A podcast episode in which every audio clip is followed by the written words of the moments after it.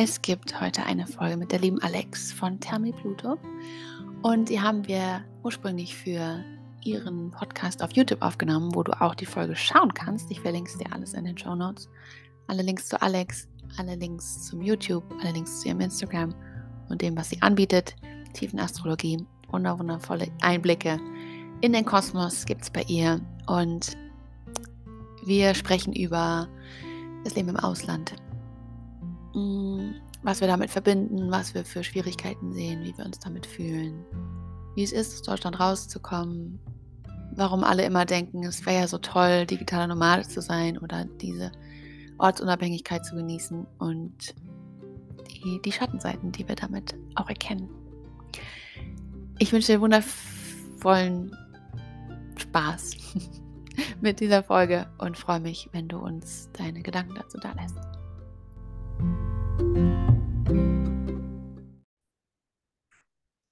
Hallo, schön, dass du eingeschaltet hast zu einem ganz neuen Video jetzt für mich, weil ich mich ähm, ganz frisch jetzt mit Vanessa treffe oder getroffen habe und ähm, wir heute ein, ähm, wie ich finde, ganz spannendes außerthematisches Video aufnehmen werden zu unserem ich würde mal sagen, zu unserem Lifestyle, Vanessa. Ne? Der, unser Lifestyle ist nämlich, wie einige vielleicht wissen, ein bisschen außergewöhnlicher oder untypischer wie so der Durchschnitt, würde ich mal sagen. Denn Vanessa und ich leben beide ähm, ja, in der Welt und weniger an einem Ort. Das heißt, wir reisen und ähm, leben und arbeiten an den verschiedensten Orten, wie das natürlich auch einige andere tun.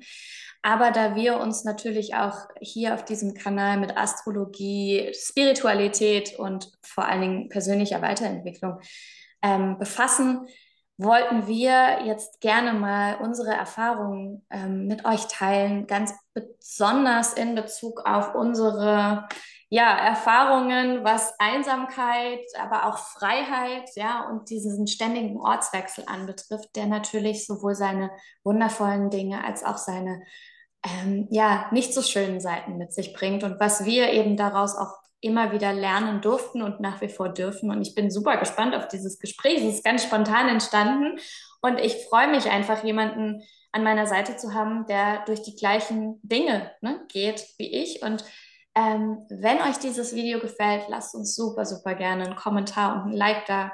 Habt ihr Fragen an uns? Ähm, stellt sie uns super gerne in den Kommentaren. Ich glaube, das wird nicht unser letztes Gespräch sein. Und dann können wir super gerne auch darauf eingehen. Und schaut auch gerne unter der Beschreibung des Videos nach. Dort habe ich euch alles verlinkt, auch über Vanessa, über mich. Und da findet ihr mehr Infos zu uns. Und jetzt höre ich auf mit Reden und leite erstmal weiter zu Vanessa und ähm, sag erstmal schön, dass du da bist. Und sag doch super gerne mal kurz, ähm, ja, wer du bist und was du so machst. Ich danke dir, liebe Alex. danke, dass wir dieses Gespräch heute haben, dass wir so zueinander gefunden haben über diese Gemeinsamkeit, die wir miteinander teilen. Ähm, ich bin Vanessa, äh, aktuell in meinem Kinderzimmer, da kommen wir dann gleich nochmal drauf, ähm, frisch aus dem Ausland zurück. Ich ähm, arbeite als traumasensibler Coach, um gemeinsam mit der Körperweisheit, dem Nervensystem und den Emotionen zurück zu einer inneren Verbundenheit, einer inneren Sicherheit und dem inneren Kind in Mitgefühl zurückzukommen. Und ähm, ja, bin jetzt seit, muss ich gerade mal überlegen, wohnsitzlos, unser Stichwort. Ähm, ja. Zumindest nicht mehr in Deutschland, äh, ja, nicht in kompletten Teilen angemeldet. Ähm, seit 2019. Mhm. Ähm, und ja, habe dieses Jahr, glaube ich, zum ersten Mal so richtig Gebrauch gemacht von diesem, ich kann ja von überall arbeiten, dann mache ich das jetzt mal, ähm, weil ich vorher dann ähm, eine ganz, ganz lange Zeit in Kanada war und dort schon immer am gleichen Ort unterwegs war. Aber ähm, ja, dieses Jahr hat es mich nach Mexiko verschlagen. Und es war aber nicht so ganz einfach, wie wir jetzt dann bestimmt gleich noch rausfinden. Ähm, ja. Aber ja, wie, seit wann bist du eigentlich unterwegs? Ja, genau. ähm, ist total spannend, weil ich bin auch tatsächlich seit 2019 unterwegs. Also noch mehr Gemeinsamkeit bei uns beiden. Und vielleicht kann man das aber auch kollektiv tatsächlich auch so ein mhm. bisschen erklären, weil ich fand 2019 war auch einfach so ein großes Wandlungsjahr. Zumindest habe ich es da das erste Mal so richtig bewusst wahrgenommen. Meinen Job damals gekündigt, damals noch in der Verwaltung gearbeitet, war verbeamtet, diesen riesengroßen Schritt gemacht, der schon ewig vor mir stand und bin dann eben ähm, nach einer kurzen Pause noch von irgendwie in Cafés jobben etc. bin ich dann los. Und ich war tatsächlich erst auf Reisen und ähm, beziehungsweise ich bin ja immer noch auf Reisen, mhm. aber ich ähm, bin erstmal wirklich einfach nur gereist, also mhm. ne, ein bisschen rum und Backpacking-mäßig quasi durch Japan und Taiwan und durch Neuseeland und ähm, ja, und dann kam natürlich das, was wir alle wahrgenommen haben, so stark 2020. Ähm, das hat ja bei uns allen so ein bisschen alles durcheinander gewirbelt. Und ähm, genau, und dann bin ich erstmal wieder zurück in Deutschland gewesen, mhm. aber dann eben auch schon ohne Wohnung. Genau. Und mhm. ich glaube, also um deine Frage zu beantworten, 2019 war das Jahr, mhm. ab dem ich sozusagen dann nicht offiziell, aber ganz ja. inoffiziell und für mich auch vom Gefühl, ähm, ja, alles aufgegeben habe, um es mal so zu betiteln und losgegangen bin in die Welt. Und seitdem bin ich unterwegs und du ja auch. Und ja. wir erzählen auch sicherlich gleich, was wir für verschiedene Zwischensteps auch wieder zurück in Deutschland etc. hatten. Und wie das eben auch so ist, wenn man zurückkommt, aber da ja keine eigene Wohnung mehr hat. Und ähm, ich bin super gespannt auf dieses Gespräch, weil es eben etwas ist, was ja, was bestimmt viele interessiert, die sich das auch wünschen, diese Freiheit, die vielleicht aber auch Angst davor haben oder die vielleicht auch ja ein anderes Bild davon haben. Und mhm. ich glaube, es ist natürlich wie bei allem in, in unserem Leben, es gibt von allem immer zwei Seiten und man nimmt sich natürlich auch immer mit, egal wo man hingeht. Ja, also wenn es darum geht, wir wollen einfach nur mal irgendwo hin, um unsere Probleme zu vergessen, dann wird das natürlich nicht. und ich äh, denke mal, das war weder bei dir noch bei mir ähm, der Faktor. Also bei mir war es wirklich, mich hat es rausgezogen, weil ich neugierig war und ich wollte diese Freiheit ähm, ja fühlen diese Freiheit mhm. fühlen von, ich kann einfach überall hingehen und ich kann mir alles angucken, ich kann Kulturen kennenlernen, ich kann andere Lifestyles kennenlernen und einfach auch diese Erfahrung machen, in anderen Ländern zu leben. Mhm. Aber bei dir war es erstmal ein bisschen, oh, sorry, was nee? Würdest du sagen, dass das dein, also was war dein Narrative quasi, als du dich aufgemacht hast? Oder dieses, ne, wir hatten es gerade so ist es jetzt digitaler Nomadentum, den wir hier leben und yeah. inwiefern so. Man hat da ja immer sein, sein, seine positiven Verbindungen mit oder seine Idee, wie toll das denn alles sein äh, könnte. Mhm. War, war Freiheit und in anderen Ländern leben dein Main Objective oder was würdest du sagen, war dein Hauptgrund oder dein Hauptideal, ja. du dazu hattest? Ich glaube, als ich losgegangen bin, damals 2019, war wirklich mein, ähm, ja, mein Grund, loszugehen, dass ich mehr will. Also ich will mhm. mehr sehen, ich will mehr erfahren. Ich bin vorher schon immer gerne und viel gereist, aber ich war noch nie in gewissen Teilen der Erde und ich wollte einfach erleben und sehen und spüren und hautnah eben erfühlen, wie es ist, in diesen anderen Kulturen unterwegs zu sein. Und ich meine, ich war trotzdem immer noch in relativ ne, westlich ausgerichteten Kulturen unterwegs, aber trotzdem wie es einfach ist, in diesen Teilen der Welt zu sein und mhm. zu leben und das zu erfahren und das Essen und die Menschen und die Sprache. Also ich war richtig neugierig. So in, in der Astrologie würden wir sagen, es war so eine richtige Schütze-Energie. Ja, ich will irgendwie meinen Horizont erweitern und ich will raus in der Welt und Neues erfahren. Und dann ging es aber irgendwann wirklich dazu über, ähm, und es ist ganz spannend eigentlich, zu einem Punkt über, dass ich auch einfach nicht mehr in Deutschland leben wollte. Mhm. Und das kam dann relativ schnell, kam ich an den Punkt eigentlich dran. Und gleichzeitig aber, und das ist vielleicht so der, der Punkt, der für uns auch so ein bisschen manchmal den größten Struggle bringt, nicht zu wissen, wo ich stattdessen sein will. Mhm. Und dann wird es teilweise das Reisen mehr so ein Grund von, ähm, naja, ich weiß halt einfach nicht, wohin mit mir. Mhm. Und das ist natürlich eine ganz andere Dynamik. Ja, ich gehe dann nicht in ein Land, weil ich es unbedingt sehen will, sondern weil ich denke, naja, vielleicht ist es da halt ganz nett, weil ich habe keine Ahnung, wo ich mich hinpacken soll. Und dann sind wir halt auch bei dieser Entwurzelung bzw. Verwurzelungsthematik, die uns beide sicherlich auch äh, stark verbindet und ja. viele andere Menschen ja auch erleben. In, ne? Dieses irgendwie, weiß ich nicht so richtig, wo ich hin will. Ja, wie war das bei dir? Ich habe mich, glaube ich, tatsächlich bis zu diesem Jahr, hätte ich mich überhaupt nicht in dieses, oh, ich bin jetzt digitale Nomade gepackt. Mhm. Und ich, ich würde mich auch bis heute, glaube ich, nicht so beschreiben, also nicht per se so klassifizieren.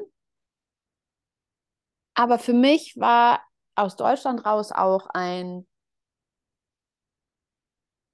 ich muss hier mal weg, ich ich fühle es nicht mehr, es fühlt sich nicht richtig an. Ich, ich hatte zu dem Zeitpunkt, ähm, und das war für mich auch so ein fließender Übergang tatsächlich, habe ich jetzt gerade noch überlegt, so 20, 2019, 2020, ähm, aber ich war davor ja auch schon 2018 zum Auslandssemester in Mexiko und habe da schon mal so dieses komplett andere Kultur, komplett einmal raus irgendwie kennengelernt und hatte dann, als es für mich damals nach Kanada ging, einfach so ein ja, ich fühle es gerade nicht in Deutschland, oder ich fühle es schon eine ganze Weile nicht in Deutschland. Ähm, und ich, ich habe damals irgendwie gehofft, dass ich weiter weg von zu Hause besser atmen kann, dass ich mich freier fühle, dass ich diese Freiheit irgendwie finden kann in dem emotionalen Aspekt auch. Und bin damals mit meinem damaligen Partner gegangen. Das heißt, ich habe irgendwie auch gehofft, im Partner oder mit jemand anderem in der Ferne ein Zuhause zu finden. Ja. Ähm, und bin dann immer so ein bisschen vor und back and forth irgendwie, war dann wieder hier und hm, und dann wieder zurück. Und ähm, aber dieses Jahr habe ich, glaube ich, zum ersten Mal so mich auch selbst so wahrgenommen oder auch wenn mich dann in Mexiko jetzt, ne, wo ich jetzt dieses Jahr war, auch jemand gefragt hat, ja, und was machst du? Ne, ne, ne? Und dann, da habe ich zum ersten Mal so gemerkt, ich zähle irgendwie doch als digitaler Nomade, weil ich halt von überall aus arbeiten kann.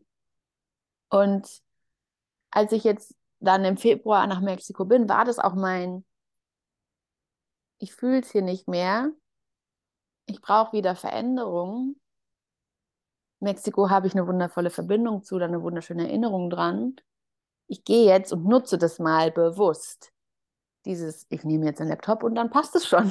Mhm. Ähm, aber auch, weil ich, seitdem sich auch diese Frage gestellt hat, so ja, aber okay, Kanada, da war es nicht geplant, dort die Türen irgendwie zuzumachen, aber dann war ich irgendwie für den Moment in Deutschland und dann war Pandemie und so dieses, wenn ich mich jetzt entscheiden müsste, wo gehe ich denn hin, wenn es auch in Deutschland wäre, habe ich irgendwie immer das Gefühl gehabt, weil der Job ja keine Richtung vorgibt, ja, keine Ahnung.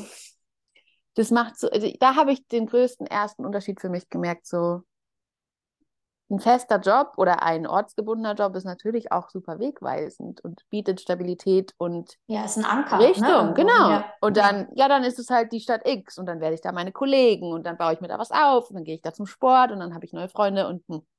genau. Und das nicht zu haben und in meinem Fall jetzt auch viel von zu Hause zu arbeiten, mhm. alleine, weil das, was ich mache, braucht irgendwie Raum und Ruhe und Inspiration und Tunnel. Ähm, genau. Mehr als dass ich jetzt ständig ins Coworking renne und da irgendwie total produktiv an meinen Excel-Listen, um Gottes Willen, nichts gegen Leute mit Excel-Listen, aber eine andere Art von Arbeit verrichten könnte, die geselliger sein darf. Ja, ähm, genau das ist ja auch nochmal was anderes. Und da kommen wir halt dann, glaube ich, auch zum Thema Einsamkeit. In, also das ist das, wo ich auch diese Einsamkeit sehe und ja. empfunden habe. Ja, ja, ganz genau.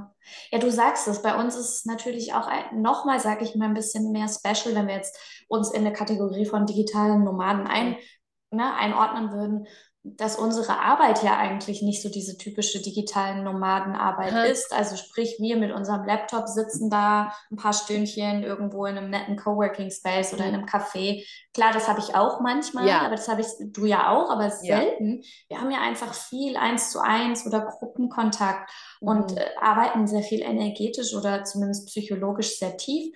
Und da sitze ich ja dann nicht mit meinem ähm, fancy MacBook, ich habe noch nicht mal eins, sitze ich ja dann nicht irgendwie in Bali an der Bar, ja, und Mhm. kein Problem. Das Mhm. ist ja eben auch nochmal ein anderer Faktor, ganz genau. Und dann hat man eben zusätzlich das Gefühl, weil wir Menschen ja uns immer irgendwo zugehörig fühlen wollen, dass man irgendwie auch nicht in diese Gruppe passt. Mhm. Ja, und dann passt man irgendwie auf einmal so in gar keine Gruppe mehr. Man ist irgendwie so Reisender ohne Wohnsitz. Man ist irgendwie auch Suchende. Man ist gleichzeitig irgendwie auch rastlose Person und irgendwie nicht so sehr diese digitale Nomadin, die freiwillig, Mhm. ne, obwohl wir es natürlich auch freiwillig machen, also nicht falsch verstehen, aber die sagt, ja, ich arbeite einfach alle zwei Monate von woanders aus und ne, lerne nette Leute kennen. Ich meine, das tun wir auch, aber es ist Ja. einfach ein bisschen was anderes und ähm, ja, es ist tatsächlich, um vielleicht jetzt direkt mal über die Sachen zu sprechen, die nicht easy sind, auch wenn uns natürlich die Welt offen steht. Und dir als Zuhörer, Zuhörerin steht sie ja theoretisch auch offen, auch wenn du vielleicht gerade in einem Job örtlich gebunden bist oder familiär oder wie auch immer. Aber theoretisch steht sie uns ja mittlerweile allen offen. Das ist ja das Geile eigentlich an der Zeit, in der wir leben. Aber es überfordert auch maßlos Ja. gleichzeitig. Und da das verstehen eben viele oft nicht, die das machen. Die sagen, naja, sei doch glücklich und schätz dich doch äh, ne, glücklich, dass du so viele Möglichkeiten hast und du bist so frei. Ja, zu 100 Genau, Prozent. das ist das Problem. Das ist aber das Problem, genau. Ich schätze es sehr wert, dass ich das machen kann und ich bin jeden Tag auch dankbar dafür, aber gleichzeitig, es ist super überfordernd.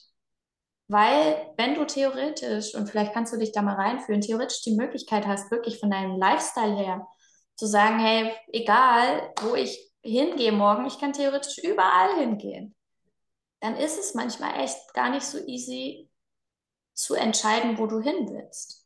Ja, vor allen Dingen, wenn du jetzt nicht mehr irgendwie ein Land hast, in das du schon seit 20 Jahren reisen willst, ja, dann ist ja auch irgendwie so ein Anker in dir. Aber wenn da gar kein Anker ist, weil da ist nicht irgendwo Person X, die wartet, da ist nicht, ja, vielleicht der Partner, der sagt, ja, dahin. Oder vielleicht hast du auch keinen. Oder ähm, da ist nicht der Job, der ruft. Oder sonst irgendwas. Dann sitzt du teilweise da und hast einfach keine Ahnung, wohin mit dir. Und du fühlst, also ich weiß nicht, wie es dir ging, Vanessa, aber ich habe teilweise mich auch richtig ohnmächtig gefühlt in meiner Entscheidungsfindung, weil ich mich auch einfach nicht entscheiden konnte und gleichzeitig auch das Gefühl so stark in mir war von, ich will aber auch nicht hier bleiben. Mhm. Und es ist super spannend, weil ich bin gerade in einem Co-Living Space. Also ich lebe gerade mit Menschen zusammen, die das Gleiche machen, wie, also ne, vom Lifestyle her, jetzt nicht spirituell arbeiten, aber vom Lifestyle her das Gleiche machen wie wir. Und die strugglen mit genau diesem Thema so sehr und sind teilweise müde und erschöpft. Und da denken jetzt vielleicht viele, die das hören und sehen, naja, also, das ist aber ne, äh, Luxusproblemchen, ja. Aber ich will damit oder wir wollen damit vielleicht auch einfach nur deutlich machen, egal, äh, ne, ob jetzt so oder so, die Probleme sind trotzdem da, die Struggles sind trotzdem da, es verschiebt sich halt einfach nur. Es verschiebt sich von, oh, ich will endlich mal raus zu, oh, ich will endlich mal irgendwo ankommen. Mhm. Und ich finde, das passt eigentlich so schön unter den klassischen Spruch, man will immer das, was man nicht haben kann. Ja, Weil ein, ein stört nicht, dass man es nicht haben kann, sondern ein stört, dass man nicht die Wahl hat. mhm. Wenn du dich entscheiden könntest mit deinem Job, den festen Job, den du hast, und du hast deine Base in Deutschland, du hast dein Haus, deine Wohnung, dein hm, Freundeskreis, und du sagst, geil, ich kann jetzt die nächsten drei Monate aber nach Portugal gehen, mir da ein Haus mieten, bisschen surfen gehen noch am Strand und dann von da aus meine Arbeit machen und dann komme ich wieder, geil, und meine zwei besten Freunde kommen auch noch mit, weil die haben das gleiche Leben. Easy. Dann Mhm. hast du die Wahl, du kannst beides haben. Das stimmt. Aber wenn du in einem festen Job hockst und du denkst, ich will jetzt hier nicht fluchen, ähm, hm, Warum kann ich denn nicht aus meinem Hamsterrad raus? Und ich würde doch auch so gerne mal reisen und raus und was anderes sehen. Dann ist es ja, weil du die Wahl nicht hast. Ja, das stimmt. Und wir jetzt sind so, klar, wir können das alles, aber uns fehlt das andere. Mhm. Und uns fehlt die Richtung. Und Ja. so dieses, wie du es gerade beschrieben hast, wir könnten halt easy den, die Weltkugel drehen und einfach irgendwo den Finger drauf halten. Ja. Aber macht mich das dann glücklich? Macht mich das glücklich, wenn ich alleine nach Schweden gehe, wo ich niemanden kenne? Manche finden das vielleicht auch geil.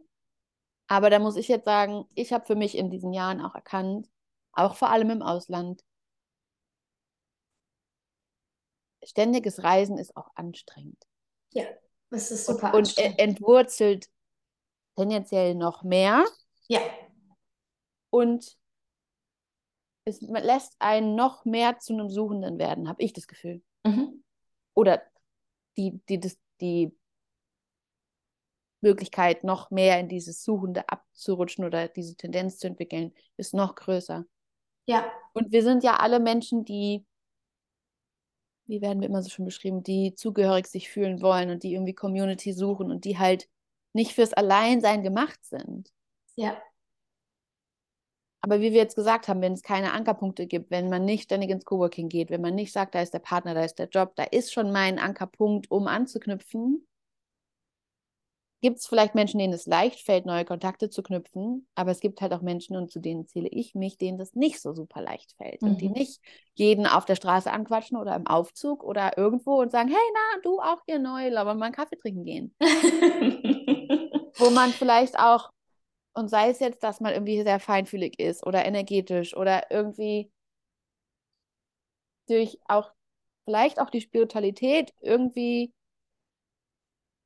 soll jetzt überhaupt nicht werten klingen, aber vielleicht auch einfach Menschen sucht, mit denen man sich in einer anderen Tiefe austauschen kann, als nur zum Smalltalk. ja, zu 100 Prozent. Wie findet man die? Das ist ja Ja. dann immer die Frage, so die Gleichgesinnten und weiß nicht, wie es dir geht, aber ich habe jetzt zum Beispiel auch kein spezielles Hobby, dass ich jetzt sage, oh, ich lasse mich von meinem Hobby treiben, weil Golf, Pferdereiten, Surfen gibt es halt nur da, da und da. Und dann da hätte man auch da- wieder einen Anker, ja. Genau, dann finde ja, ich da ja. meine Community und dann ist die Arbeit oder der Ort egal. Ja, ja, genau. Ähm, und dann, dann wird es immer weniger. Und ja, also dieses, ich könnte überall hin, aber genau das überfordert mich, was wir vorhin sagten. Das habe ich auch ganz, ganz, ganz oft gespürt. Ja. Ich glaube, ähm, um das vielleicht noch mal ein bisschen deutlicher zu machen, also ich, ich kann jetzt natürlich nur von mir sprechen, aber dir geht es vielleicht ähnlich. Natürlich hat man gewisse Ankerpunkte, die man setzt. Ne? Zum Beispiel, ich möchte am Meer leben oder ich möchte irgendwo leben, Mhm. wo es warm ist oder ich möchte jetzt Land XY irgendwie mal bereisen, weil das wollte ich schon immer. Oder mir gefällt da die Kultur, die Sprache, whatever. Ja, oder ich habe gesehen, die haben da ein tolles Co-Living Space oder wie auch immer. Also wir, wir können uns Anker schaffen und das tun wir ja auch ein Stück weit. Aber dieses Gefühl des Verlorenseins ist eben sehr viel mehr omnipräsent, als wenn ich mir eine Fake, eine Fake-Stabilität, sage ich es jetzt einfach Mhm. mal, schaffen kann über ähm, eine Wohnung und einen festen Wohnort. Und das heißt aber trotzdem nicht, dass wir deswegen verwurzelt sind oder dass wir uns deswegen irgendwie nicht verloren fühlen. Ja, wir können uns auch mit einem, mit einer Wohnung unterm Hintern und einer, einem Mobiliar und einem festen Freundeskreis und einem festen Hobby total verloren fühlen. Ich meine, da war ich ja auch mal und du sicherlich auch. Das hatten wir ja auch, dagegen haben wir uns ja auch entschieden. Mhm. Ja, was ist also, worum es also eigentlich geht, vielleicht, wo, wo wir uns auch zu auf Reisen gemacht haben, du und ich, Vanessa, ist ein Stück weit unsere Wurzeln in uns zu finden und eben nicht mehr zu versuchen, das über diese äußeren Anker zu tun. Und gleichzeitig spüren wir aber, es braucht ein Stück weit trotzdem Anker, weil man sonst einfach da steht und wirklich überfordert ist und nicht weiß, was man machen soll und dann oft auch merkt, nee, hier ist es nicht richtig, hier fühle ich mich nicht wohl, ah, hier ist doof. Und dann eben weiter, weiter, weiter und man ständig damit konfrontiert ist, eigentlich ja zu, zu rasen und, und zu flüchten. Ja. Aber wie geht's dir mit diesem Wurzelfinden? Wurzeln finden. Ist ja nicht nur eine. Ja, hoffentlich mehrere. Hm, ja, während du jetzt so gesprochen hast, musste ich auch irgendwie darüber, habe ich mich das auch nochmal gefragt und ich aus, ich sage mal, psychologischer Sicht könnte man natürlich sagen, dass das vielleicht aber vor allem Menschen betrifft, die sich ihr Leben lang schon wurzellos fühlen. Absolut.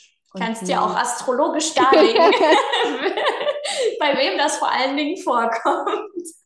Ähm, und dass, dass das natürlich damit zu tun hat, wie wir aufgewachsen sind, wie wir Stabilität in unserem Zuhause oder in unserem Kind, wie nennt man das denn, in unserem Elternhaus mhm. gefunden Elternhaus, haben. Ja. Ähm, und das ist jetzt null irgendwie, da hat jetzt niemand was falsch gemacht. Es geht mir überhaupt nicht darum, jetzt irgendwie auf Schuld zu gehen, sondern einfach, wie wir dort uns aufladen konnten oder wie wir dort vorgelebt bekommen haben, wie sich Wurzeln anfühlen, wie man die bildet, ähm, wie man sich sicher fühlt an diesem Ort, in diesem Umfeld. Ja. Und ich glaube, das sind die Menschen, die eher dazu neigen, in die Welt zu ziehen, um dort Wurzeln zu finden oder genau. sich eine andere Familie, ein anderes Zuhause, ein anderes Zugehörigkeitsgefühl erobern wollen, mhm. um dieses Gefühl nicht ja, mehr zu fühlen, weil natürlich fühlt sich Wurzellosigkeit, nenne ich es jetzt mal, ungut an, unangenehm, schwer, schmerzhaft. Hm. Und das sind ja alles Gefühle, die wir ungern fühlen wollen oder wo wir in der Hoffnung sind, dass uns irgendwas im Außen diese Gefühle vermindert oder abnimmt mhm. oder wir die so ein bisschen outsourcen können. Ähm, und so ging es mir auch. Also ich, ich habe in Kanada immer gesagt, ja, zu Hause ist für mich da, wo Menschen sind, die ich liebe und die mich lieben. Mhm. Und deswegen würde ich zum Beispiel auch mit einem Partner ans Ende der Welt gehen, wenn der jetzt beruflich zum Beispiel irgendwie ne, woanders hin muss und ich bin flexibel, würde ich immer sagen, ja, okay, klar, gehen wir, weil du bist mein Anker sozusagen oder ne, wir so mhm. dieses Gefühl von Zugehörigkeit und Zuhause finde ich auch in einer anderen Person. Ja. Kann man jetzt dann also hat dann zwei Gesichter, gesund oder ungesund, aber das ist wieder was anderes. Das ist ein ganz neues Thema, was wir auch machen können. aber ehrlich gesagt muss ich auch zugeben, dass ich dieses Jahr in Mexiko, ich für mich an einem Punkt war, wo ich zum ersten Mal seit dieser ganzen heimatlosen Reise das Gefühl hatte, angekommen zu sein und dieses so ein Hauch von Gefühl, Heimat in mir selbst, Zuhause in mir selbst zu finden, mhm. weil für mich dann klar war, das hat was mit den Menschen um mich herum zu tun. Ja.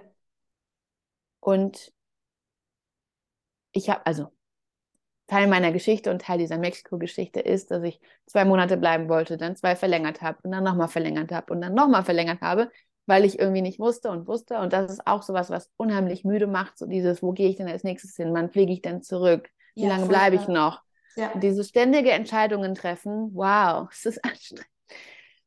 Und für mich hat sich dann diese Frage, okay, gehe ich zurück nach Deutschland? Wenn ja, wo gehe ich dann dahin? Dann hätte halt die ganze Fragerei wieder von vorne angefangen. Aber ich habe mich dann für Mexiko entschieden, weil ich gemerkt habe, ich habe hier gerade alles, was ich brauche, alle meine sozialen, menschlichen, emotionalen Bedürfnisse werden hier an einem Ort gestellt, an, in einer Stadt.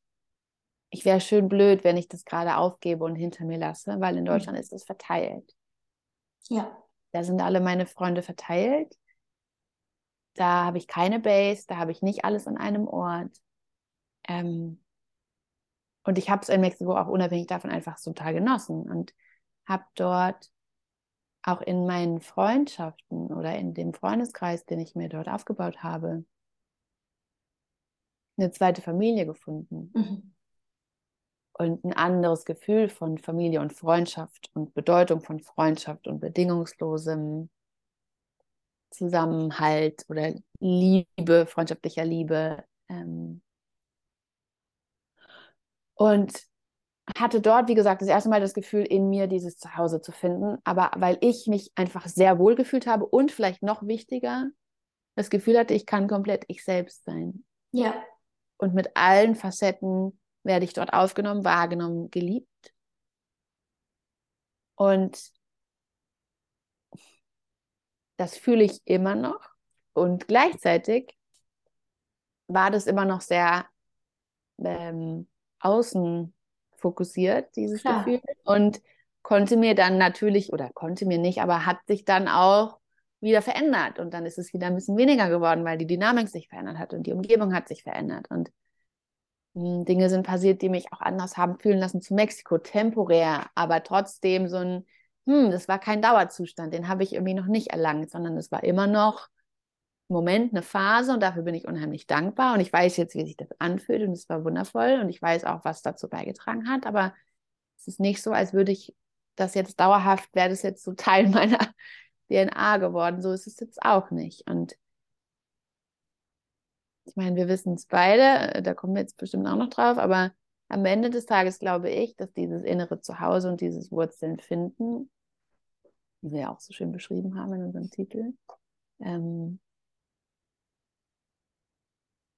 dadurch, man sagt immer, dass man sich immer mitnimmt. Und ich glaube, es geht nicht darum, dass wir uns als erwachsene Version mitnehmen, sondern dass wir unsere innere Kind-Version mitnehmen und ja. dass das Zuhause, was wir suchen, dann zu uns kommt, wenn wir die Verbindung zu diesem inneren Kind wieder finden. Ja, zu 100 Prozent. Absolut. Und ich, ich glaube, es ist, oder was ich gerne mitgeben will, für alle, die vielleicht sich auch da wiederfinden, ein Stück weit in der Thematik, dass es dabei aber eigentlich gar nicht darauf ankommt, wie ich mich entscheide, wie ich das tue. Mhm. Ich kann das in meinem Wohnort in Deutschland tun, ja. obwohl ich vielleicht da auch nicht zu 100 Prozent mich verwurzelt fühle, weil das ja eben eine andere Thematik ist. Es geht ja gar nicht um den Ort. Das ist ja das, was du auch so wunderbar gerade beschrieben hast. Es geht ja eben um das Verwurzeln in uns, mit unserem inneren, inneren Kind, wirklich in uns selbst Heimat zu finden. Und das kann ich, das kann ich in Deutschland, an dem Ort, in dem ich schon immer lebe. Das kann ich aber auch, indem ich reise. Das kann ich auch am anderen Ende der Welt. Ich will nur sagen, es gibt dabei kein richtig und kein falsch. Das heißt, die Quintessenz für mich zumindest ist, es ist nicht falsch, das in der Welt zu suchen und dann festzustellen, ja, ich kann es halt einfach nur in mir finden und das ist wurscht, wo ich mich befinde dafür oder zumindest nicht ganz, ganz so wichtig. Ja, ein paar Sachen sind ja schon wichtig. Oder ich kann auch mit meinem Hintern in Deutschland bleiben, wenn ich das fühle und kann es da machen. Aber es gibt kein richtig und kein falsch. Das heißt nicht, nein, es ist falsch zu reisen, mhm. weil du ja. findest das ja dann eh nicht. Das ist Quatsch. Ich darf, wir dürfen das. Ja, wir dürfen ja. auch rumreisen, bis, bis uns die Ohren qualmen und, und unsere Erfahrungen machen. Da ist ja auch jeder anders. Oder ich kann eben mich auch dazu entscheiden zu sagen, nee, ich bleib da. Aber ich glaube, dass es für ja. viele auch eine Kombination gibt, dass man ein, genau. ein paar Jahre reist oder dieses, diese Reiseerfahrung macht, um festzustellen, das reicht jetzt und jetzt möchte ich gern sesshaft werden. Im ja. Ausland oder in Deutschland, völlig egal. Ja, oder richtig. ein Modell zu fahren, zu sagen, keine Ahnung, wenn man sich das erlauben kann und wenn das das Leben und der Job irgendwie hergibt und auch die Partnerschaft, die Familie, vielleicht zu sagen, okay, ein halbes Jahr da, ein halbes Jahr da oder über den Winter sind wir immer in XY.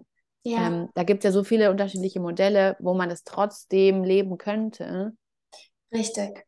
Wenn man aber das Gefühl hat, ich habe meine Base gefunden und ich habe auch, und ich finde, das ist jetzt gar nicht nur die Base, die emotionale Base, sondern auch so ganz praktisch, wo meine Sachen sind. Mhm. Ja. Mein, meine Besitztümer, auch wenn man nicht viele hat, aber so mein, da komme ich wieder und das ist mein Raum, das ist meine Deko, das ist mein Space, das ist oh, mein ja. Bett, das ist meine Küche, das ist mein Mixer, so. I feel you. Yeah. Danach sehnt man sich definitiv manchmal. Ja, dass man sich zum Beispiel auch dafür entscheidet, dass man diesen einen fixen Spot hat und von dem aus man eben auch immer wieder weg ist und wieder zurückkehren kann. Das, ja. das darf sich auch, also das darf sich auch verändern. Ne? Also es ist, glaube ich, auch einfach voll in Ordnung, dass es verschiedene Phasen in unserem Leben gibt. Und dann habe ich vielleicht eine Phase, wo ich wirklich an einem Ort sein will. Und dann gibt es eine Phase, da will ich wieder durch, durch die Gegend ja. ähm, fliegen, fahren, wie auch immer, reisen. Und dann gibt es Phasen, da will ich immer mal wieder ausschwärmen oder whatever. Aber dass es okay ist, dass es einfach auch sich verändern darf. Und das, ich glaube, es gibt Menschen, die betrifft diese Thematik einfach ganz besonders. Andere haben das vielleicht auch gar nicht so. Mhm. Ne? Es ist ja einfach unterschiedlich. Wir haben ja unterschiedliche Themen. Aber dieses Entwurzelungsthema, um es vielleicht einfach mal Mhm. so zu betiteln, ist eben, also in der Astrologie können wir das oft herauslesen, gerade bei sehr luftbetonten Menschen. Ja, ja. klar, ne? weil die Luft ist ja auch logischerweise, wenn wir es jetzt mal einfach vom Gefühl her wahrnehmen, die ist ja wenig auf der Erde, die ist wenig verwurzelt oder in der Tiefe, sie ist überall. Und das ist ja genau dann oft das Problem, sage ich mal in Anführungsstrichen, nämlich dieses Gefühl zu haben, ich bin irgendwie eigentlich überall und kann ja deswegen auch mich nicht so richtig ne, für einen Ort entscheiden. Und ähm, gerade Menschen mit Wassermann-Betonung, du bist Wassermann, oder auch Zwillingsbetonung. Ähm, ich habe einen Wassermann IC, also mein, mein, mein Seelenteil sozusagen ist Wassermann, wassermännisch und auch meine familiäre Prägung ist wassermännisch, um sie mal so auszudrücken. Sprich, unglaublich viele Umzüge in meiner Kindheit und eben auch nie eine örtliche Stabilität. Ne? Ähm, also es spricht Bände für dieses Entwurzelungsthema einfach. Und das ist, also es ist einfach völlig in Ordnung, dass dieses Entw diesem Entwurzelungsthema so begegnet wird, dass man erstmal versucht, ja, im Außen das zu lösen. Obwohl man weiß, dass man es so nicht lösen kann. Aber es ist einfach auch in dem Moment völlig in Ordnung, dass man es trotzdem versucht. Weil es dieser Prozess ist. Ja, ja, voll. Ich weiß noch, als ich nach Mexiko bin, hat meine Mama irgendwie zu mir gesagt am Flughafen,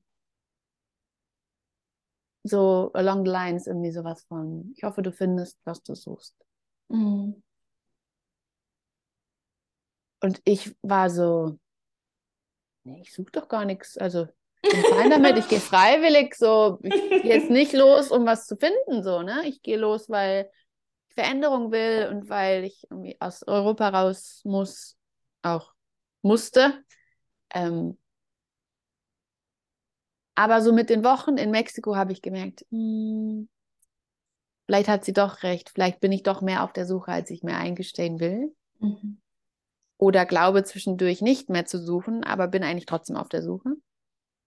Ähm, aber es ist spannend, also ich fand es spannend, dass meine Mom das so wahrgenommen hat. In, Ja. Die ist jetzt sonst nicht super spot-on, feinfühlig und irgendwie so, ne? Ähm, und trotzdem sie das gespürt hat, so ein, mein Kind ist irgendwie rastlos Mhm. und weiß nicht so richtig, wohin mit sich. Ja, genau. Ähm, und ich will aber den Schlenker auch nochmal machen zum Thema, ähm, wie ich das auch sehe mit dem Entwurzelungsthema aus meiner Mhm. Brille, auch ne, arbeitstechnisch sozusagen, ähm, weil ich glaube, dass wir eine Generation sind, und das ist wieder auch so die Verknüpfung zu den Emotionen, weil wenn wir es jetzt runterbrechen, ist die Verbindung zum inneren Kind natürlich auch damit gegeben, dass wir die Emotionen des inneren Kindes zulassen können. Dass wir unsere Ja. Emotionen zulassen können, dass wir beide Emotionen nebeneinander zulassen können und dass wir uns darüber annähern. Ja, richtig. Und dass wir den Schmerz, den wir da finden, oder die Verletzungen oder die Palette der Gefühle, das kann ja auch positive Dinge sein, aber man fokussiert sich ja meistens auf die negativen Gefühle in Anführungszeichen, ähm, dass wir die nicht zulassen können, dass wir da Angst haben, nochmal reinzugehen, dass wir Angst haben, das nicht aushalten zu können. Und das ist schwer, da muss ich jetzt selber nochmal tief atmen. ähm, es ist schwer, aber es ist nicht unmöglich. Aber das ist der Kern und das ist der Schlüssel in meinen Augen zu Ja. auch emotionaler Freiheit vor allem. ja. Und da mache ich immer so den Schlenker, wie, wie, wie haben wir denn gelernt, mit Emotionen umzugehen? Mhm. Naja, in der Kindheit, im Elternhaus, in unserem Umfeld. Und unsere Eltern, wir haben ein ähnliches Alter, ne? In unserer Generation sind unsere Eltern alle von Eltern großgezogen worden, die plus minus im Krieg dabei waren oder das, dieses ganze Thema miterlebt haben und die Bilder und die Zustände dazu gefühlt haben. Und ich sage es immer wieder, im, im Krieg und vor allem danach war kein Raum für viel Liebe und Fluffy, sage ich jetzt mal, Haiti-Tai, ähm, Zuneigung, Nähe, sondern da ging es ums Überleben und da ging es um Wiederaufbau und da ging es um Durchpowern und irgendwie rational, materialistisch wieder auf die Beine kommen. Ja. Und es ging ähm, vor allen Dingen viel um dieses Besitz haben, ne? also ja. dieses Wohnen. Ort genau. haben oder Sicherheit finden ja, genau, in richtig. Dingen, weil Ganz sie genau. uns vorher weggenommen wurden genau. oder verloren gegangen sind oder diese Existenz sich einfach aufgelöst hat. Ja. Und dann ist es ja ganz natürlich und menschlich und naheliegend, dass dann die Menschen in dieser Generation sagen, ich möchte wieder Besitz und ich möchte meine Wurzeln an genau einem Punkt, den mir nie wieder jemand wegnehmen kann. Ja, ganz Ich genau. suche Sicherheit und ich suche das im Job und in Versicherungen und in dem Konstrukt der Gesellschaft und so im Sparplan und das darf mir keiner nehmen, weil das ist jetzt meins. genau. und das ist der Vordergrund, aber das Emotionale, wie gehe ich damit um? Wie baue ich Nähe auf? Wie baue ich emotionale Nähe auf? Wie kann ich mein Kind emotional nähren? Und wie kann auch, wie können auch diese Eltern in der, in der Phase, in dieser Generation auch verarbeiten, was sie erlebt haben. Ja. Also äh, intergenerational Trauma. Wieder ein anderes Thema, aber sehe ich da auf jeden Fall und Trauma jetzt mal als, es sind einfach viele Dinge passiert, die einen unterbrechen in einem, in einer sicheren Bindung, in einem Gefühl von Sicherheit. Genau. Nicht das eine Element oder das eine Event. Ähm, aber wenn man das weiterspinnt oder wenn man das weiterführt, diese Reihe, dann sind viele unserer Eltern, um Gottes Willen, wenn, wenn das in deiner Familie der Fall ist und du hast eine wundervolle Kindheit gehabt und deine Eltern haben diese emotionale Stabilität, wunder, wunderschön, aber ich glaube, viele von uns hatten es nicht oder nicht so, wie sie es gebraucht hätten. Auch wieder keine Schuldzuweisung, kein Judgment, gar nichts. Es ist einfach so und es ist Teil der Geschichte. Ja. Aber wenn unsere Eltern es nicht bekommen haben, dann haben sie ja emotional Unterernährung, so sage ich jetzt mal. Und mein Therapeut hat es damals mal gesagt, was man nicht gelernt hat, kann man auch nicht anwenden. Klar. Das Wie heißt, auch. wenn Eltern, in dem Fall unsere Eltern, es nicht gelernt haben, weil sie es nicht vorgelebt bekommen haben und weil sie selber sich so sehr nach Nähe, nach Liebe, nach Zugehörigkeit sehnen, wie sollen sie es dann uns weitergeben können? Wenn sie in der Generation, wo unsere Eltern jetzt sind, vielleicht noch nicht den Zugang zu diesen Dingen hatten, noch nicht die Ressourcen, noch nicht das Verständnis dafür hatten, das passiert hier gerade mit mir, dann leben sie halt so damit vor sich hin, haben dieses ganze Stabilität im Außen, sage ich jetzt mal, Haus, Hof, Hund, Auto, Job. Aber ob die dann glücklich sind und sich mit sich im Reinen und verwurzelt in diesem, in sich fühlen. Und für mich gehört zur Verwurzelung auch Vertrauen. Vertrauen in die Welt, in das Leben, in die Zukunft. Ich sehe ganz, ganz viele Menschen, die das nicht haben. Ja, richtig. Oder sich mich, das versuchen, eingeschlossen. künstlich Oder, dann eben zu mhm. erschaffen, einfach über diese äußeren, über diese äußeren Dinge. Ne? Und ja. das ist ja eben auch ganz verständlich. Aber was ich auch, ähm, was für mich auch wirklich connected nach innen ist oder verbunden nach innen ist, ist, ich kann mich halten. Mhm. Ja, und ja. ich muss sozusagen nicht ein äußeres Konstrukt bauen, was mich hält. Und das ist ja das, was wir, was wir meistens tun und was eben auch unsere Eltern oder Großeltern getan haben, völlig, Verständnis, völlig verständlich aus dieser instabilen Vergangenheit heraus, ja. die unsere Kultur so sehr geprägt hat und natürlich auch andere Kulturen. Ja. Ich lebe gerade mit einer ähm, Israeli ähm, mhm. zusammen und ich meine, es ist die instabilste Kultur, die man sich meiner Meinung nach nur vorstellen kann und auch das schlägt sich da nieder. Aber ich will nur sagen, jetzt auf unsere deutsche Kultur bezogen, da ist so unglaublich viel Instabilität gewesen. Mhm. Und es hat sich so sehr in unsere kulturelle DNA gegraben, dieses, diese Angst vor wirklich weggeblasen zu werden, ne? ja. in Form von der Stabilität, das Haus weg, ähm, das Besitztum weg, Menschen weg ja. dass man wirklich sich sehr, gerade in unserer Kultur, sehr darüber definiert hat, die Sicherheit in den äußeren Dingen zu finden. Und wir schälen uns da gerade langsam alle heraus, aber sind damit auch noch völlig maßlos überfordert ja. und hilflos. Ja, wir sind auf der Mission, okay, ich suche jetzt irgendwie die Stabilität und die mhm. Sicherheit in mir, aber versuchen sie ja eben auch wieder über das Außen zu finden. Was eben, Weil wir gesagt, gar nicht wir wissen gar nicht wie. Wir Eben. probieren halt aus, aber. Genau, wir probieren aus und ich finde, das darf man uns auch zu 100 Prozent zugestehen. Und ich gestehe es auch mir zu, dass ich das tue und ich weiß genau, dass ich sie nicht darüber finde, dass ich jetzt mit meinem Hintern in Neuseeland, Portugal oder in, äh, keine Ahnung, Costa Rica sitze. Aber natürlich macht der Ort trotzdem ein Stück weit, ne, macht trotzdem was ja. mit dir und er hilft mir in diesem Prozess, mich ja. in meinen Emotionen halten zu können. Und da vielleicht noch ganz kurz eine, eine Anekdote. Es war gerade in der Welt, ja, also an verschiedenen Orten in der Welt, wo ich teilweise so sehr auf mich selbst gestellt war, mhm. weil sich Situationen ergeben haben, zum Beispiel, dass die Freundin, mit der ich losgezogen, ne, also die Reise begonnen habe, dann eben plötzlich wieder zurückgegangen ist, weil sie musste und du dann da sitzt alleine und nicht mehr weißt, wo du morgen schläfst und nicht mehr weißt, wo du morgen eigentlich hingehst oder auch verschiedene andere Situationen. Was ich sagen will, ich habe in der Welt gelernt, mich zu halten. Gerade mhm. weil ich mich so sehr in Situationen hineinbegeben habe, vielleicht sogar provokativ wirklich in Situationen hineingestürzt habe, die mir sagen, there's nothing left. Ja, mhm. nur noch du. Und ich gebe dir gar keinen, also wirklich ich selbst zu mir sozusagen, ich gebe dir keinen äußeren Anker mehr. Mhm. Du musst jetzt selber gucken. Ja, also liebevoll natürlich. Ja. Aber du, du, musst jetzt dich selber halten. Und das waren die schlimmsten Momente, natürlich, weil der ganze Schmerz, die ganzen Ängste kamen hoch. Nicht nur meine eigenen, sondern sicherlich auch die meiner ganzen Ahnenlinie und meiner ganzen Kultur. Aber sich dann wirklich zu halten und zu erkennen, wie sehr man sich halten kann, ja. emotional wie auch ne, im Außen, ist, also ist meine Art der Heilung. Ja, ich glaube, ich will das nicht dogmatisieren, aber ich glaube, das ist die Art der Heilung. Ja, ja, vermutlich. Emotional Zugang zu sich zu finden, Verbundenheit zu finden und sich emotional halten zu können, emotionale Gesundheit aufzubauen. Ja, ja. Und nicht jeder muss das so machen wie ich. Ja? Nicht jeder, ich bin ein extremer Mensch, also ich lerne über Extreme, das war mhm. schon immer so. Nicht jeder muss sich in irgendwelche krassen Extremsituationen begeben am anderen Ende der Welt, um zu sagen, okay, ich kann mich halten. es ist my way of learning, weil ich einfach dadurch, ich brauche das. Ja, mhm. also ich forciere es nicht bewusst, das mache ich unbewusst. Aber es passiert und es ist schon sehr oft in meinem Leben passiert.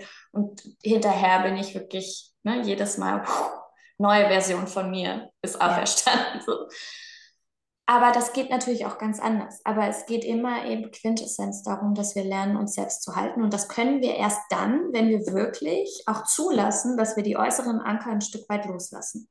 Ja. ja. Egal wie das aussieht. Aber wie sollen wir es sonst überhaupt, wir kommen ja gar nicht in die Situation sonst. Ja, und das ist ja, was ganz, ganz viele, spreche ich auch aus Erfahrung, versuchen zu vermeiden. So diesen Aufprall auf den Boden. Ich ja. versuche mit allen Mitteln, mich irgendwie festzuhalten, festzukrallen, an anderen Menschen festzuhalten, an Umständen, an Gegenständen, an, äh, an Orten, an was auch immer festzuhalten, weil ich Angst habe zu fallen, weil ich Angst habe aufzubauen, weil ich Angst habe, dass ich mich nicht halten kann, wenn ich da sitze, wenn ich da liege, wenn ich auf dem Boden aufpralle, wenn das alles rauskommt. Genau. Aber dieses Vermeiden, oh, das ist wieder das Nervensystem und es ist in dem Moment ein Schutzmechanismus, darf man auch anerkennen, aber das ist eigentlich das, was mehr schmerzt als der Aufprall. Richtig. Das weil der am Ende ja. gar, nicht, gar nicht so schlimm ist, wie man glaubt weil das, was schlimm ist, war, ist der Aufprall, den wir in der Vergangenheit erlebt haben. Genau. Aber wir sind den, ja haben fürchten, den wir fürchten, genau. Genau, richtig. wir sind ja jetzt erwachsener, größer, älter, reifer und wir können uns jetzt besser halten. Ja. ja Oder richtig. wir können leichter lernen, wie man sich hält und es dann immer wieder anwenden und diesen Prozess integrieren. Ja. Ja, Aber absolut. wenn man das einmal verstanden oder wenn man dem System die Möglichkeit geben konnte, diese Erfahrung zu machen, dass der Aufprall, dass man daran nicht zerbricht. Genau. Dann kann man darauf natürlich aufbauen und dann kann man da leicht dahin wieder zurückkommen und dann baut sich das Fundament neu auf. Ja, ja, zu 100 Prozent. Punkt. und auch vielleicht nochmal ganz kurz dieses Aushalten, ja, was wir ja eben machen, aus der größten Angst heraus und aus der Vermeidung des Aufpralls oder des Schmerzes, der da kommen könnte, wenn wir das jetzt zulassen. Dieser Vermeidungs, dieses, dieses Vermeiden und diese Länge der Vermeidung, die ist ja auch mhm. meistens enorm lang, ja, weil wir ja. so, ah, ich kann nicht loslassen, nein, nein, nein. Wie wenn wir eben jetzt irgendwie an der, an der Kante vom Flugzeug stehen, ja, kurz ja. vorm Fallschirmsprung und wir haben eben Angst. Ich finde das immer eine tolle Metapher. Wir haben eben Angst, dass sich der Fallschirm nicht öffnet und wir voll Karacho nach unten klatschen. Und wir können es erst wissen, wenn wir springen. Ja? Mhm. Wir können es ja vorher nicht wissen. Und eben das am, am Rand des Flugzeugs stehen kann gefühlte Jahre dauern. Ja, und wir stehen da und dieses Gefühl aber, ich stehe an der Kante des Flugzeugs und ich gucke die ganze Zeit runter. Ich bin ja die ganze Zeit in der Angst. Mhm. Ja, ich bin ja nicht entspannt da oben. Nee. Ich stehe ja nicht und denke, ach, ich warte mal noch drei Jahre. Kein oben. Problem, ja. Vielleicht bin ich es mal kurz, wenn ich es mal wieder wegschiebe. Mhm. Ja, wenn ich mich mal wieder kurz ablenke oder mal wieder verdränge. Aber ich stehe ja, spätestens in drei Wochen stehe ich da wieder. So, ja. und dieser, diese, diese Angst, dieser Stress, es ist enormer Stress, den man auch körperlich oft spürt, ja, alles ja. verkrampft, man schwitzt, man keine Ahnung was nicht alles. Das ist so viel krasser und das hast du ja auch gerade gesagt, das ist so viel schmerzhafter, stressiger, anstrengender, krasser als alles andere. Und jedes Mal müssen wir uns das irgendwie wieder klar machen. Ey, wenn ich jetzt springe, dann ist die Nummer relativ schnell durch. Ja? So Wenn oder, ich... also so oder so, blöd gesagt, ne? ja, Im übertragenen Sinne. ja, ist ja so. Aber wenn ich hier noch länger stehen bleibe, gehe ich kaputt. Und leider stehen so viele von uns so unglaublich lange an dieser Flugzeugkante. Ja. Und ich glaube, um es jetzt noch mal kurz wieder aufs Reisen zu beziehen, ich glaube, dass mir das Reisen und vielleicht auch dir dieses Reisen und hin und her und vor zurück sehr dabei hilft, immer wieder aus dem Flugzeug zu springen. Mhm. Weil ich würde es weniger im Ich, ja, wieder nur ich. Ich würde es weniger tun, wenn ich mit meinem Hintern, wie ich es immer so sage, ähm, ja, an, an diesem Ort in Deutschland sitze, an, auf den ich eigentlich keinen Bock habe. Und ja, dann wäre ich, dann wär ich die ganze Zeit an der Flugzeugkante. Sorry. Ja, nee, ich würde jetzt auch noch einmal den Bogen schlagen wollen zu dem letzten Wort, nämlich Einsamkeit, weil ich finde, dass das ja. jetzt so schön reinpasst. Ja. Weil ich weiß noch, als ich in Mexiko angekommen bin, ich hatte vier Jahre lang die Sprache nicht gesprochen. Ich habe sie irgendwie halbwegs verstanden, aber ich konnte mich kaum mitteilen. Mhm. Ich war überfordert, ich war gejetlaggt, ich war alleine. Also ich hatte dort eine Freundin, auch eine deutsche Freundin und so. Ne? Ich war nicht allein allein, aber ich habe mich alleine gefühlt. Mhm. Du nimmst dein ganzes Gepäck mit. Ja. Und ich war so überfordert eine ganze Weile am Anfang, bis ich mich so eingegroovt hatte. Und trotzdem, dass ich da dann mit meiner Freundin etc. das Gefühl von Einsamkeit war trotzdem präsent und es war noch präsenter, als sie dann auch abgereist ist und ich alleine alleine war in ja. dieser Familie. Ja. Da war das Sprachthema nicht mehr so das Problem, aber sich in einer neuen Kultur zurechtzufinden, sich anzu reinzufinden, anzupassen, ähm, ja, so damit zu verschmelzen und das, das daraus mitzunehmen, was einem auch was gibt und gleichzeitig sich selbst nicht aufzugeben oder sich selbst ne, zu behalten sozusagen. Also das ist mal das eine. Und diese Momente der Einsamkeit wird es immer geben. Und ja. auch das, ich kann mich hier zu Hause in diesem Zimmer einsam fühlen, ich kann mich auf einem Konzert einsam fühlen, ich kann mich auf einem Geburtstag mit meinen besten Freunden einsam fühlen. Ich kann mich in einer Beziehung einsam fühlen. Ja. Ne? Ich kann mich ähm, in den, eigentlich, genau, darum geht es nicht. Ja. Und dann ist auch egal, ob ich digitaler Nomade bin oder angestellt im Steuerbüro. Dieses Gefühl geht nicht, wird davon nicht weniger. Im Gegenteil, nee. vielleicht kommt es noch öfter auf, weil man tatsächlich dann auch mal räumlich einfach alleine ist oder eine Zeit lang alleine ist oder weiß ich nicht, freitagsabends gerne was machen will und die ganzen Freunde haben, können aber nicht oder haben schon was vor oder melden sich nicht oder du hast vielleicht nicht viele Freunde und dann hockst du da und musst dich automatisch, also klar kannst du den ganzen Abend Netflix gucken und es unterdrücken, aber du kannst, also du wirst irgendwie dazu gezwungen, dich dann mit dir auseinanderzusetzen und mit diesem Gefühl. Ich, ganz kurz, ich wollte gerade sagen, ich glaube, die Einsamkeit, die wir alle, egal wo wir sind, ne, im Steuerbüro, im, im Freundeskreis oder sonst wo, die Einsamkeit, die wir sonst einfach gut verdecken können, wird beim Reisen eben.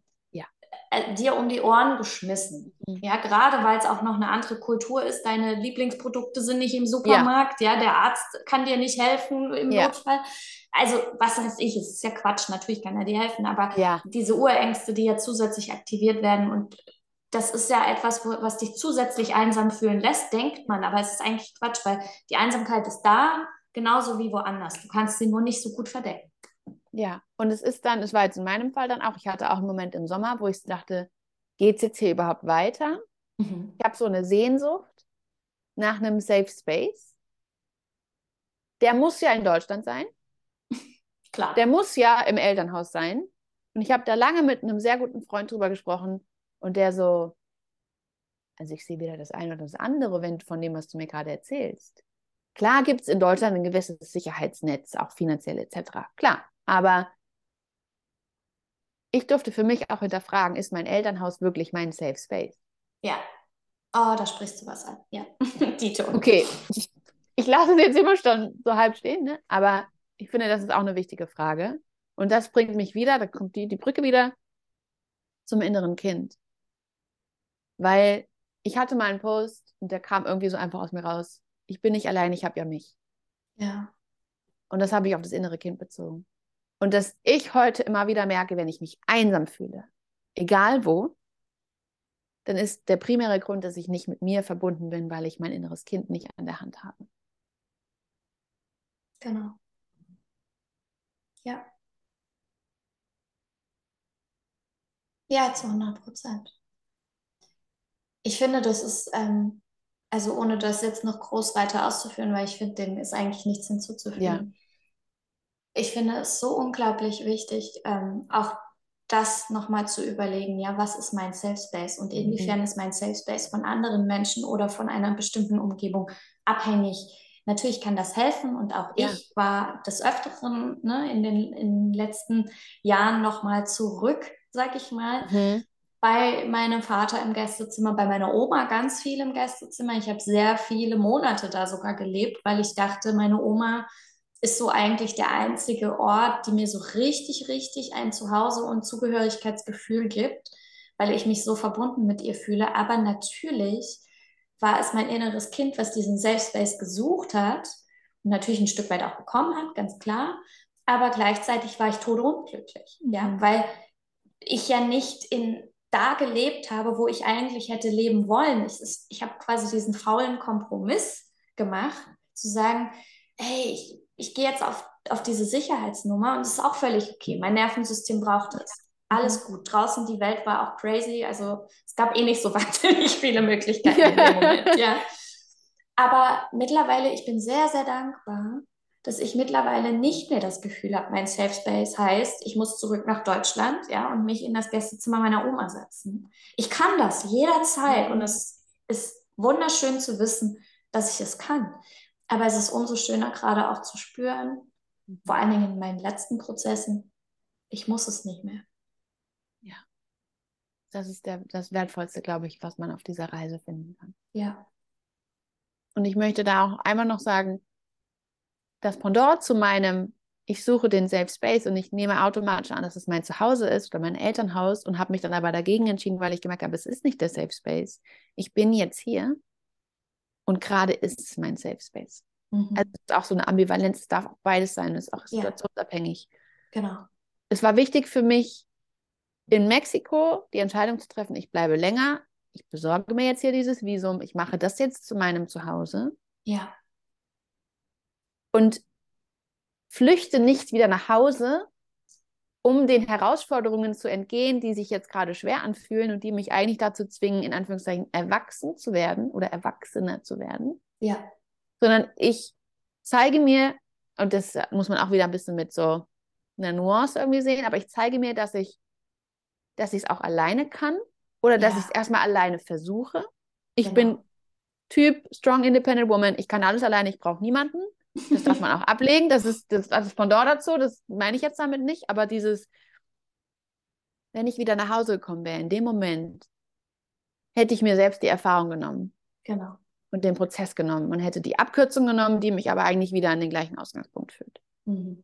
Und ich habe mich quasi für die Herausforderung entschieden, die ultra hart war und die mich so sehr herausgefordert hat, dass ich am Ende dieser Phase emotional und auch nervensystemtechnisch auch irgendwann das Gefühl hatte, jetzt zum Beispiel zum Schluss, Mexiko, ich bin jetzt hier gerade, dieser Prozess ist gerade fertig.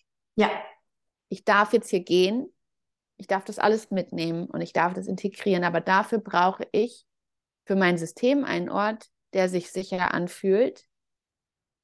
Und den habe ich jetzt gerade hier und den kann ich auch wahrnehmen und dafür bin ich unheimlich dankbar. Aber das sind zwei unterschiedliche Dinge in der gleichen Geschichte. Ja, total. Aber Ja. ich mache hier nicht, ich, ich bin nicht gekommen aus Flucht, sondern ich komme aus freien Stücken Ja. Genau. und kann mich auf diesen, die Energie des Ortes einlassen und auch auf dieses Nährende, was er mir bieten möchte, weil ich es annehmen kann und nicht, weil ich vor der Tür stehe und sage, bitte rette mich, ich weiß gerade nicht weiter. Das sind zwei unterschiedliche Energien, zwei unterschiedliche Total. Perspektiven, zwei unterschiedliche Intentionen, mit denen man das angeht. Und das macht auch, glaube ich, so ein bisschen die Frage aus, was ist denn mein Safe Space? Mhm. Und wann ist was mein Safe Space? genau. Richtig. Das darf sich auch wandeln oder das darf sich situationsbedingt auch verschieben. Ja. Ja, zu 100 Prozent. Auch da, es gibt kein richtig und kein falsch. Es Ja. gibt ein situationsabhängiges ne, Sein einfach. Und das ist okay. Mal so, mal so. Aber es ist eben eine ganz andere Ent Energie, wie du schon sagst. Ob ich das jetzt brauche, weil ich das Gefühl habe, ich kann mich nicht halten. Mhm. Oder ob ich sage, hey, ich nehme mir das jetzt als Break oder als Auftanken oder mache es vorübergehend zu meinem Safe Space, aber nicht Ja. aus der Not heraus, nicht aus dem Gefühl, ich krieg das nicht hin. Ja, genau. Genau. Ja. Ja. Was ein schöner Talk, wirklich. Ich finde es ich find's wunderbar. Vanessa, wie ist denn jetzt, um vielleicht so zum Abschluss zu sagen, was würdest du sagen, an welchem Punkt stehst du gerade? Fühlst du, bist du gerade an einem Punkt, wo du sagst, ich weiß es nicht, ich lasse es sich entwickeln, oder hast du schon ein Gefühl für, hey, ich glaube, bald geht es nochmal wieder weiter an einen neuen Ort, an den Ort wieder zurück, wo du jetzt warst? Wie ist das bei dir? Das ist die große Frage, die mich umtreibt. Ähm, und auch das, das schwankt immer so, weil ich, das ist vielleicht auch noch irgendwie eine Erkenntnis aus den ganzen Zeiten. Ich war, wie gesagt, jetzt ja nicht so ein reisender digitaler Nomade. Ich war dann, wenn, meistens an einem Ort. Und so war das auch in Mexiko. Aber was viele auch unterschätzen, ist dieses, wenn man zwei, drei Länder in, im Herzen schlagen hat, Mhm. ist auch schwierig. Mhm. Ich weiß. Es ist ein Luxusproblem, aber es ist auch schwierig. Ja. Und Mexiko ist ganz, ganz voll und ganz, ganz oben in meinem Herzen. Und ich will da gerne hin zurück. Aber ich habe auch gelernt, das habe ich jetzt gar nicht ausgeführt, aber so bin ich auch in Mexiko gelandet. Ich musste Deutschland verlassen. Und mir kam Mexiko einfach immer wieder auf, weil ich da schon war, weil ich damit verschiedene Dinge verbunden habe, weil ich wusste, da fühle ich mich, glaube ich, wohl und da kann ich wachsen. Mhm. Und es hat mir auch meine innere Stimme gesagt, geh nach Mexiko, da gibt es was für dich. Ja. Und ich wusste nicht, was das war. Aber ich wusste, ich muss dahin. Ja. Und ich habe Ja. mir und dieser Stimme einfach vertraut, auch wenn das erstmal keinen Sinn gemacht hat. Ja. Und die Liste, was ich da finden durfte, die ist endlos. Die kann ich, könnte ich gar nicht ausführen, wenn ich es denn wollen würde. Aber ja, das ist das, was ich mit Mexiko verbinde. Und deswegen, da komme ich jetzt nochmal drauf zurück, ich vertraue wieder dieser inneren Stimme und vertraue darauf, dass sie mir im richtigen Moment sagt, wo ich sein möchte, wo ich sein soll, wo die Reise hingehen darf. Ich weiß es aber gerade noch nicht. Und es macht mir ganz viel Druck und es macht auch die Gesellschaft, wenn sie alle immer fragen, zu Recht auch, ne? Ja, was kenn's geht's so. weiter und ne?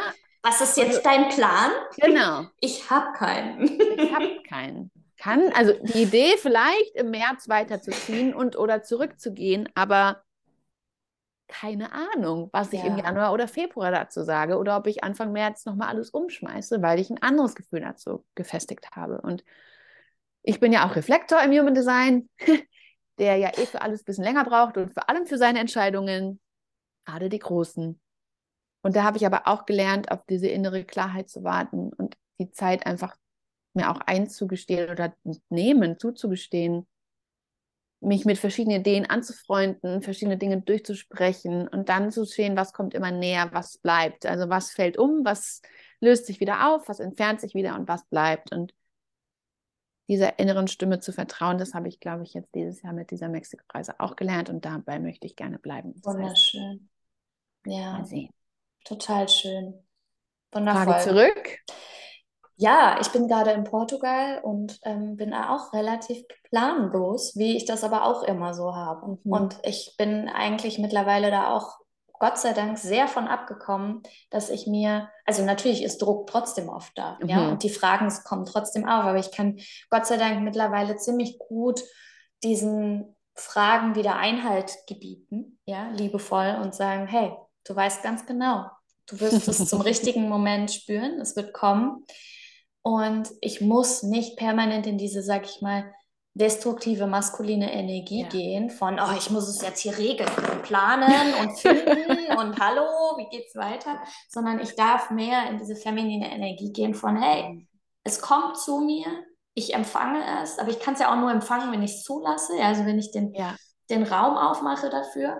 Und es hat nichts mit Verantwortungslosigkeit zu tun, im Sinne von, ach, ist mir alles egal, lö, lö, lö, sondern ich bin sehr verantwortungsbewusst. Und es ist verantwortungsbewusst zu sagen, ich öffne den Raum in mir, dass ich es empfangen darf, dass ich es fühlen darf in, zum richtigen Zeitpunkt und dass ich eben nicht mich damit busy halte, ja, mir den Kopf zu zerbrechen, obwohl ich eigentlich gerade fühle, dass es die Antwort noch gar nicht da ist. Zumindest unten drunter ist sie immer da, aber dass sie noch nicht aufsteigt.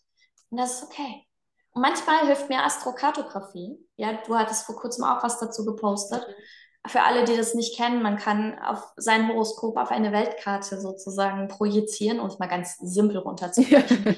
und natürlich kann ich mir Verstand, Logik mäßig so ein bisschen rauspicken. Ah, ich glaube, an diesem Ort gefällt es mir tendenziell besser als an dem, ja, weil ich erkenne an den Linien, aber ich höre trotzdem immer auf meine Intuition. Mhm. Ich wähle meine Orte auch nicht nach Astrokartografie aus. Ja, ach ja, da gehe ich mal dahin, weil da ist meine Sonnenlinie.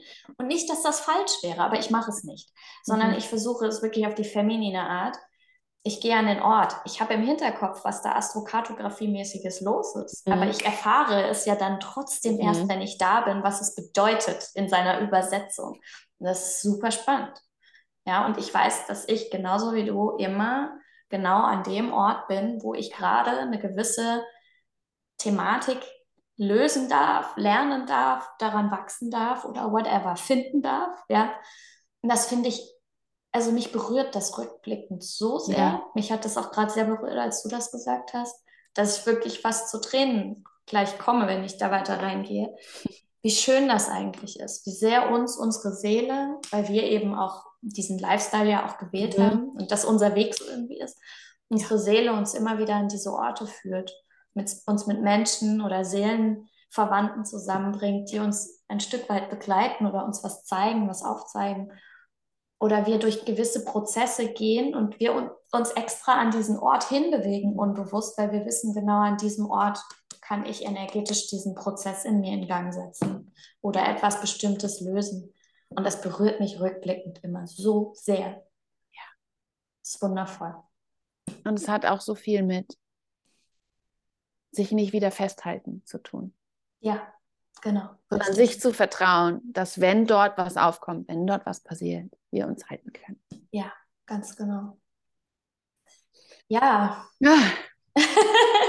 das war schön. Das war sehr, sehr schön. Und ich hoffe, es hat euch auch ähm, ja, gefallen ist eigentlich ein falsches Wort. Es hat euch vielleicht irgendwie berührt. Berührt, ja. Oder vielleicht auch gewisse Dinge in euch aufgeworfen. Schreibt es uns super gerne in die Kommentare. Ihr könnt uns auch super gerne auf Instagram schreiben. Ich werde Vanessas Profil genauso verlinken wie meins.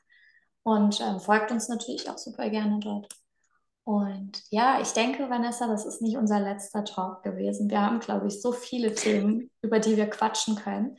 Schreibt uns auch super gerne, falls ihr ein Thema mhm. habt, was euch interessiert. Ja, also sei es jetzt gerade das, was wir beruflich machen oder auch was unseren Lifestyle anbetrifft. ja, super gerne. Wir freuen uns darüber. Ja. Danke fürs Zuhören, genau. Danke dir, liebe Vanessa. Ich drücke jetzt mal hier auf Stopp und wir sehen uns bestimmt ganz bald wieder. Danke. Bis dann.